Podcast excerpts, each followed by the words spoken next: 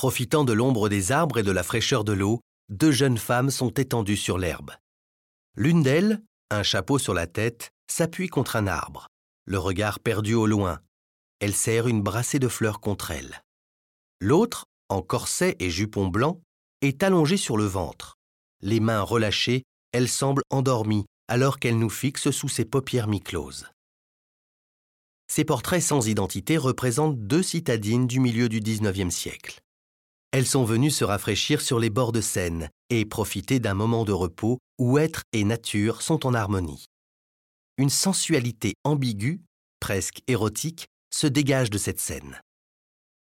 La nonchalance et le relâchement des corps, comme le regard dissimulé mais franc de la femme brune, ont même laissé place à une interprétation beaucoup plus radicale, selon laquelle les deux femmes seraient amantes. D'ailleurs, lorsque l'œuvre a été présentée au Salon officiel en 1857, la critique y a vu deux prostituées, mais le scandale ne s'arrêta pas là. Le peintre Gustave Courbet s'est attaché à saisir une situation inspirée de la vie quotidienne, avec des personnages contemporains, et cela dans un grand format, habituellement réservé à la peinture d'histoire. C'est dire s'il a bousculé les règles et joué la provocation. Lucidité, sensibilité et originalité.